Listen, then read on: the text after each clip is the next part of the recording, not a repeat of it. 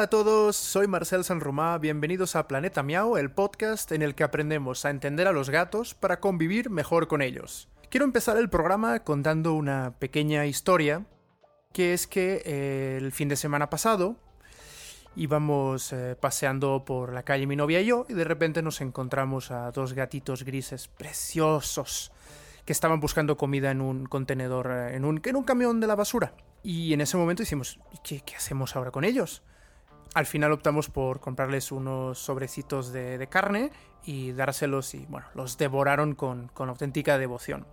A raíz de esta experiencia em, se me ocurrió que era una buena ocasión para este programa aprender qué hacemos con un gato que encontramos en la calle, ya sea con el objetivo de quedárnoslo o sea con el objetivo igualmente loable de ayudarlo. Para ello hablamos con Joe Samkie, integrante del colectivo Proyecto Gato, que estará ah, en unos momentos en entrevista con Planeta Miau y además, por cierto, será la primera entrevista presencial que grabamos en este programa, así que me hace mucha ilusión poderles ofrecer una excelente calidad de audio en esta ocasión. Pero antes de proseguir con el segmento principal del programa, quiero recordarles que pueden seguirnos en las redes sociales. Nos encuentran en facebook.com, diagonal Planeta Miau Podcast, en Twitter como arroba Planeta Miau y en Instagram arroba Planeta Miau bajo podcast. Y además, si les gusta el programa y desean apoyarnos, pueden aportar uh, una pequeña cantidad mensual en nuestro Patreon en patreon.com diagonal Planeta Miau.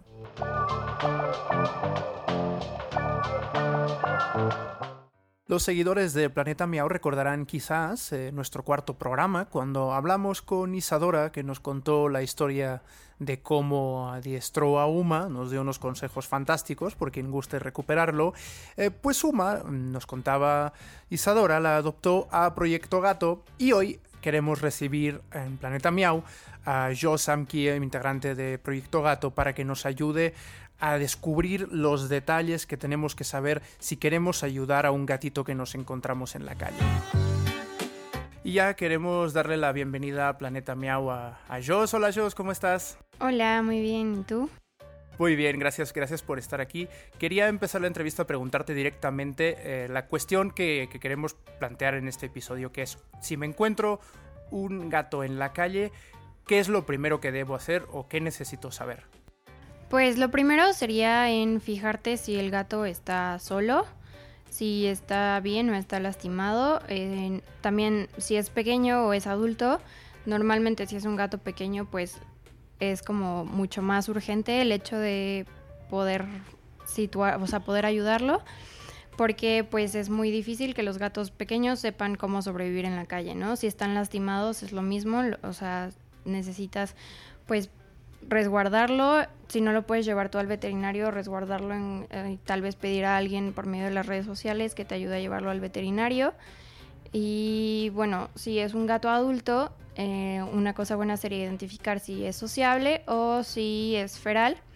Si es feral, pues también tendríamos que ver si está como en un lugar en donde está salvo, en donde tiene riesgos, por ejemplo, de perros que lo quieran atacar, de personas que le estén haciendo daño y pues actuar a partir de esto.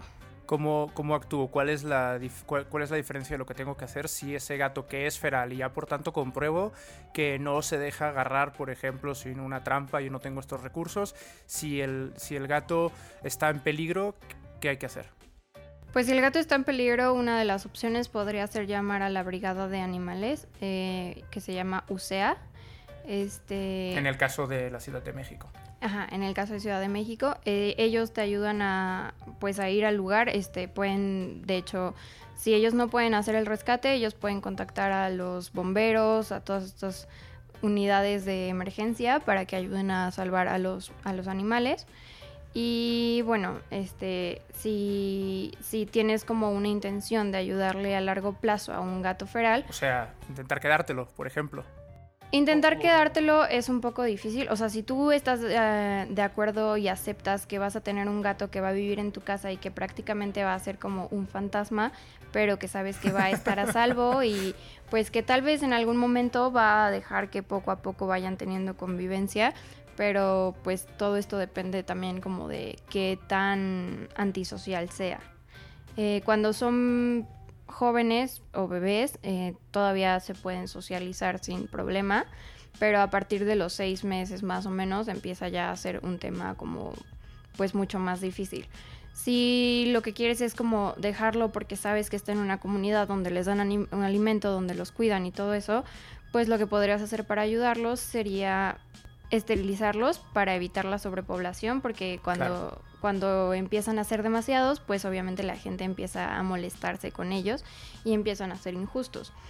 Entonces, si tú quieres esterilizar a un gato en, que es feral, pues sí tendrías que llamar a alguna asociación que te ayude a capturarlo o conseguir tú una trampa para hacerlo.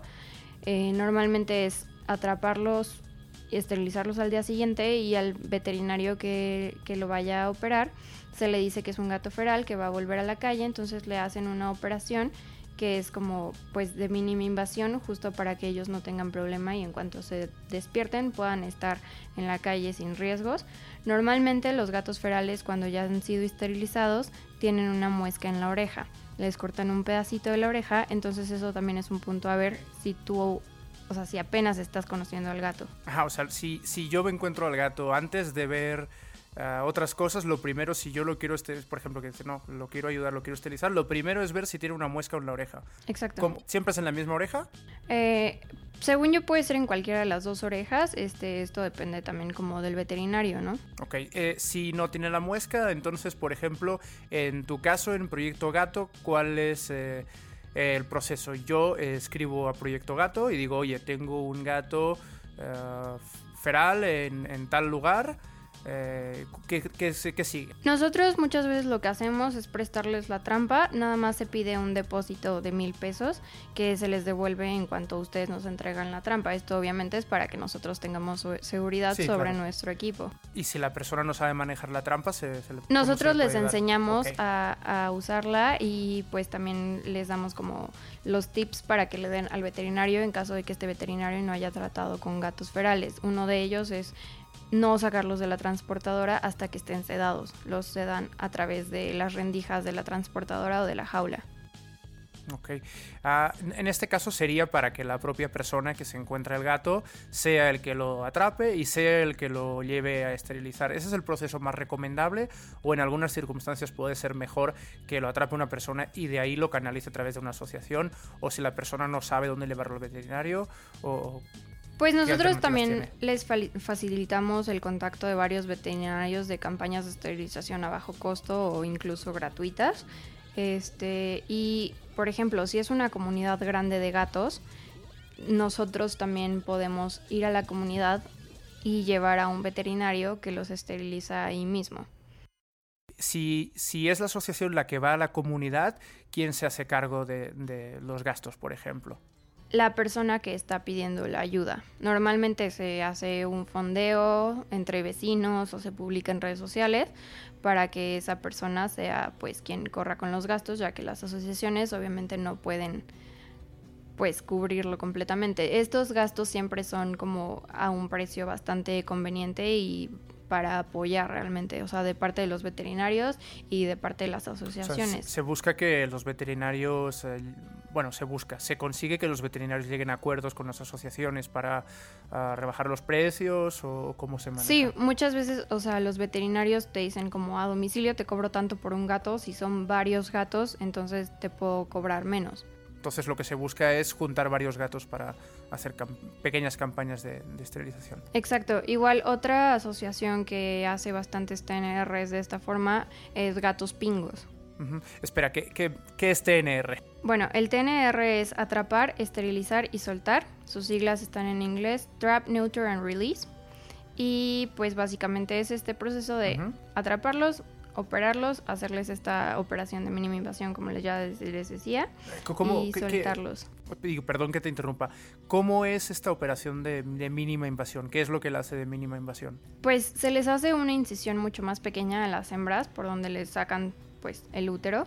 Y A los machos igual se les, o sea, bueno, la operación de los machos realmente siempre es muy poco invasiva. Este, se les retiran los testículos. se, les retiran. no, no, vamos a dejarlo en retiran. Vamos a dejarlo en retiran. Tuvimos en el, en el primer episodio de, Planeta Miau, en el, en el cuestionario Carlover, una, una chica que nos contaba cómo su veterinario en Kinshasa ah, llegó a su casa y le dijo, bueno, ¿qué quieres hacer con esto? referencia a los testículos del gato. Sí, de hecho, pues en las campañas, por ejemplo, de, las de los centros de salud y todo eso, te dan los órganos de tus gatitos al final de la operación y tú eres el que tiene que desecharlos. Ok. no, no, está bien, digo, el desecho ya creo que es bastante obvio, ¿no? Pero ah, tratamos la parte de la T, la parte de la N y faltaría ver la parte de la R, del release, cómo se hace ese reingreso del, gato esterilizado a su comunidad, sobre todo entendiendo si son gatos ferales que puedan presentar cambios en su comportamiento, en su carácter, si va a estar en, contacto con otros gatos no esterilizados, por ejemplo, si puede presentar problemas este proceso, cómo es este proceso. Normalmente lo primero es pues no liberarlos en un lugar ajeno a donde era su comunidad o donde están seguros, o sea, ellos tienen que, regresar, al lugar en donde ya conocen. Este, en casos de, pues de como gatos especiales o con capacidades diferentes, se busca tal vez algún albergue en donde reciban gatos ferales. Hay uno que es gatos olvidados, pero pues realmente es como... ¿También aquí en la Ciudad de México? Es importante pues también como ellos obviamente no pueden recibir a todos los gatos ferales que hay en la ciudad, ¿no? Sí, Entonces, es un gran, gran problema. Es, es como principalmente para gatos que sabes que pues corren peligro, ¿no? Regresándolos incluso a su lugar habitual. Este, normalmente se quedan en la transportadora después de la operación hasta que están completamente despiertos de la anestesia. Los gatos ferales, por no sé si es alguna razón de hormonas, Mm, casi siempre despiertan antes que los gatos domésticos. O sea, la anestesia muchas veces les dura mucho menos o les hace menos efecto por la cuestión de la adrenalina. Ok, porque son, sean gatos que estén con un eh, permanente estado de alerta, ¿no? Y sobre todo porque pues los están manipulando las personas, entonces obviamente estos es a lo que más le temen. Y bueno, si te encuentras a un gato que no es feral, que es sociable y que puedes tal vez ayudar, si está lastimado, igual, lo primero es resguardarlo, no dejarlo ahí, o sea, porque muchas veces pasa de que ves un gato lastimado o un perro, lo que sea, sacas una foto, la subes a las redes y después cuando alguien se dispone a ir al lugar que tal vez le quedaba muy lejos o lo que sea, llegan y el animal o ya no está o está muerto. Entonces, pues lo primero sería, si no lo puedes llevar al veterinario, tal vez tratar de contactar a alguien que te pueda ayudar a recibirlo en una, en una veterinaria y pagar los gastos o lo que sea. Y bueno, si es un gato bebé, igual, este, pues este no es como tan urgente el llevarlo al veterinario.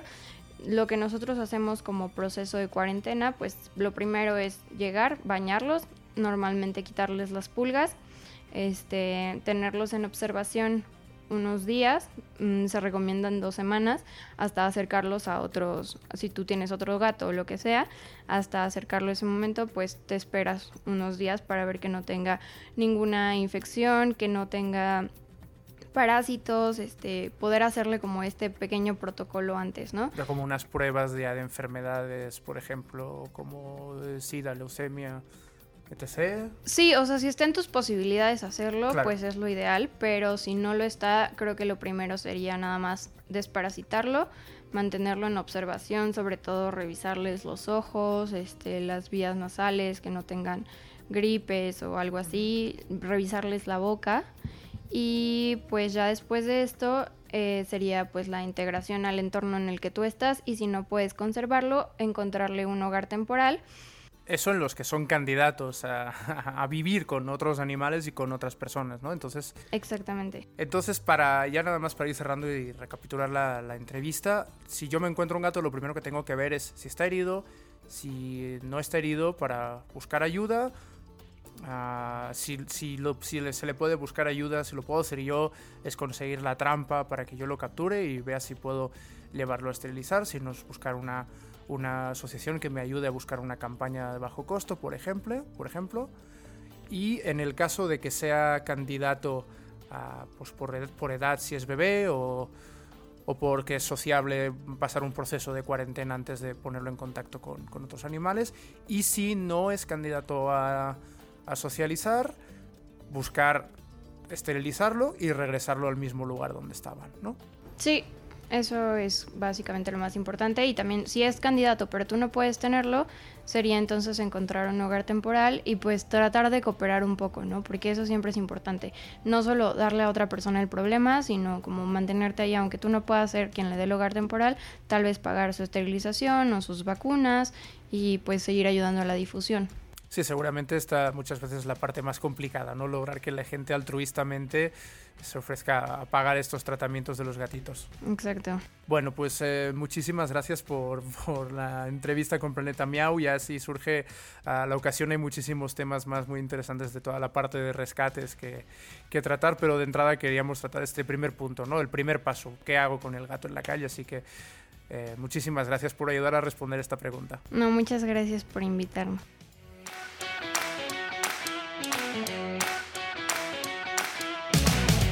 Y después de esta interesante entrevista, es el momento de cambiar completamente de tercio y viajar lejos, muy muy lejos. Es la hora de dar paso a las historias gatunas.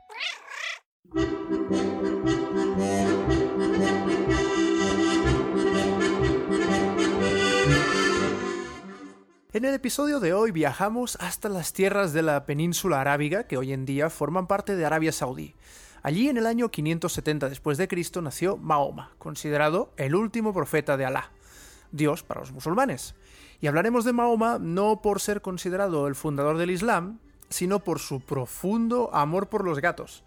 Todo empezó al parecer durante una campaña militar, cuando Mahoma encontró a una gata visinia, negra y blanca, que estaba amamantando a su gatita. Sus soldados prosiguieron adelante con la campaña, con él al frente, pero consideró el encuentro una señal de fortunio y al regresar, enternecido, decidió adoptar a la pequeña gatita y llamarla Muetza.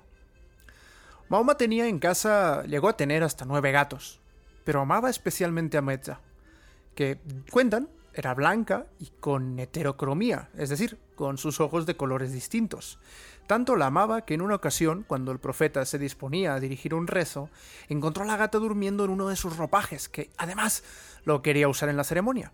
Pero en lugar de despertarla, decidió cortar la manga y ofrecer el rezo sin manga, sin esa manga. Al regresar, Moetza se mostró agradecida porque la hubiera dejado dormir, le hizo una reverencia y a cambio, Mahoma le acarició el lomo tres veces. Cuenta la leyenda que eso le profirió al menino sus siete vidas y la capacidad de caer siempre de pie. Dicen que tanto, tanto, tanto amaba Mahoma a su gata que bebían de la misma agua y del mismo recipiente. Incluso Mahoma usaba esa misma agua para la tahara, el ritual de la ablución, o sea, de purificación. Es un eh, ritual típico de muchos credos religiosos, que en el caso del Islam, eh, la tahara puede ser el lavado de manos y de la cara o de todo el cuerpo dependiendo de lo que requiera el momento. Se cuenta que tanto amor sentía Mahoma por su gata que la trataba con el mismo afecto y atenciones que le daría un cat lover de nuestros días, alguien como tú o como yo, y que también se detenía a acariciar y observar a otros gatos cuando se cruzaban en su camino. Quizás una de las razones por las que Mahoma amaba tanto a los gatos es que, según se dice, el menino de su buen amigo Abu Hurairah le salvó de una serpiente que se le acercó amenazadoramente mientras el profeta se encontraba distraído charlando con su amigo, y el gato lo salvó del inminente ataque del reptil. A raíz de aquello, Mahoma tocó al gato y lo bendijo, a él y a todos los michis del mundo. Es por eso que los musulmanes creen que las rayas en la frente que tienen muchos gatos son en realidad una marca del roce de los dedos de Mahoma. El profeta también prohibió maltratar, perseguir, o ni mucho menos matar a los gatos, y según el propio Abu Huraira, una vez Mahoma dijo que una mujer fue al infierno por matar a una gatita al no proporcionarle agua. Mahoma consideraba a los gatos como una raza pura, y por ello tenían derecho a entrar en el paraíso. Desde entonces, la veneración por los gatos quedó impregnada en el Islam, y es común que los michis tengan libre acceso a casas e incluso a mezquitas. En Turquía, por ejemplo, siempre con el recuerdo de Muezza muy presente, consideran que los gatos como ella, blancos y con heterocromía, son regalos de Alá. Es tanta la veneración por los gatos que en el mundo árabe existe la creencia de que los genios tienen especial preferencia por transformarse en gatos. Por lo que todo el mundo trata de dejarlos siempre tranquilos, no vaya a ser que molesten a un genio.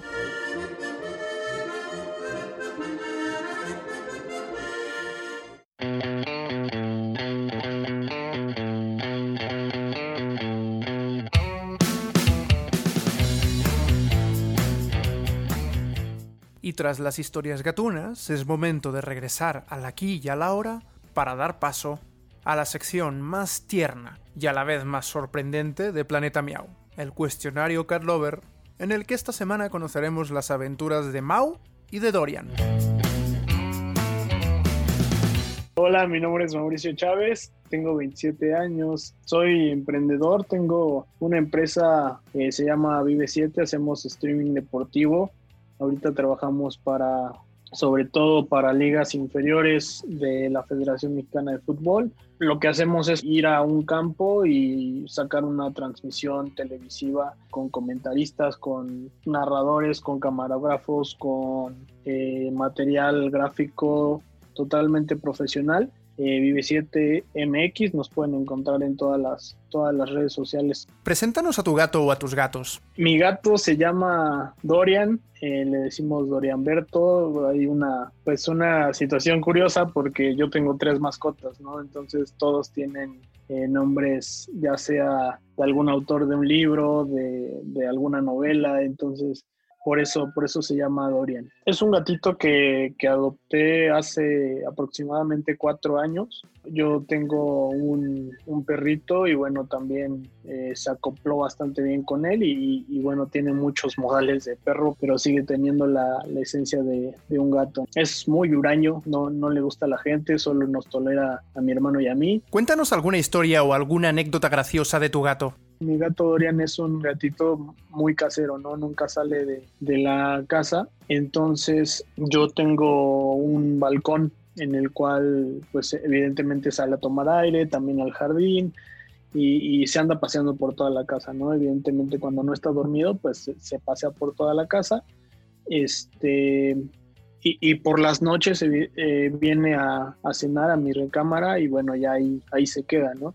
Eh, un día vino a cenar, yo no sé por qué cerré la puerta pensando que estaba ya, ya el gato adentro de, de mi recámara y bueno, pues no estaba por ahí de las 5 o 6 de la mañana, me despertó su maullar, ¿no? Y entonces pues lo estaba buscando, buscando, eh, sabía que estaba en la casa, pero no lo encontraba, ¿no? Entonces salí al balcón porque dije es el único lugar que, que puede estar afuera de la casa y estaba en, en el tejado de, de, mi casa. Entonces, eh, yo creo que lo, lo, encerró afuera mi hermano de, de mi casa y, y, no lo encontramos por ningún lado. No se dio cuenta porque es muy sigiloso, ¿no? Pero, pero fue una, entre miedo de que no lo encontrábamos, pero entre la seguridad que sabíamos que ahí estaba porque lo escuchábamos. ¿no? Al otro día, evidentemente, ya había pasado un día y sí, evidentemente, ese día creo que fue el que más estuvo, les mencionaba que era medio año, pues ese día estuvo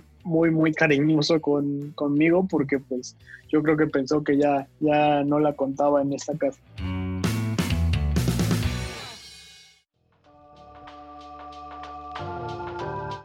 Recuerden que Buzzsprout es un servidor perfecto para alojar sus podcasts porque entre muchas otras funciones tiene la gran ventaja de que te permite enviar directamente tu programa a las principales plataformas como Spotify o Apple Podcasts sin tener que registrarlas de una en una.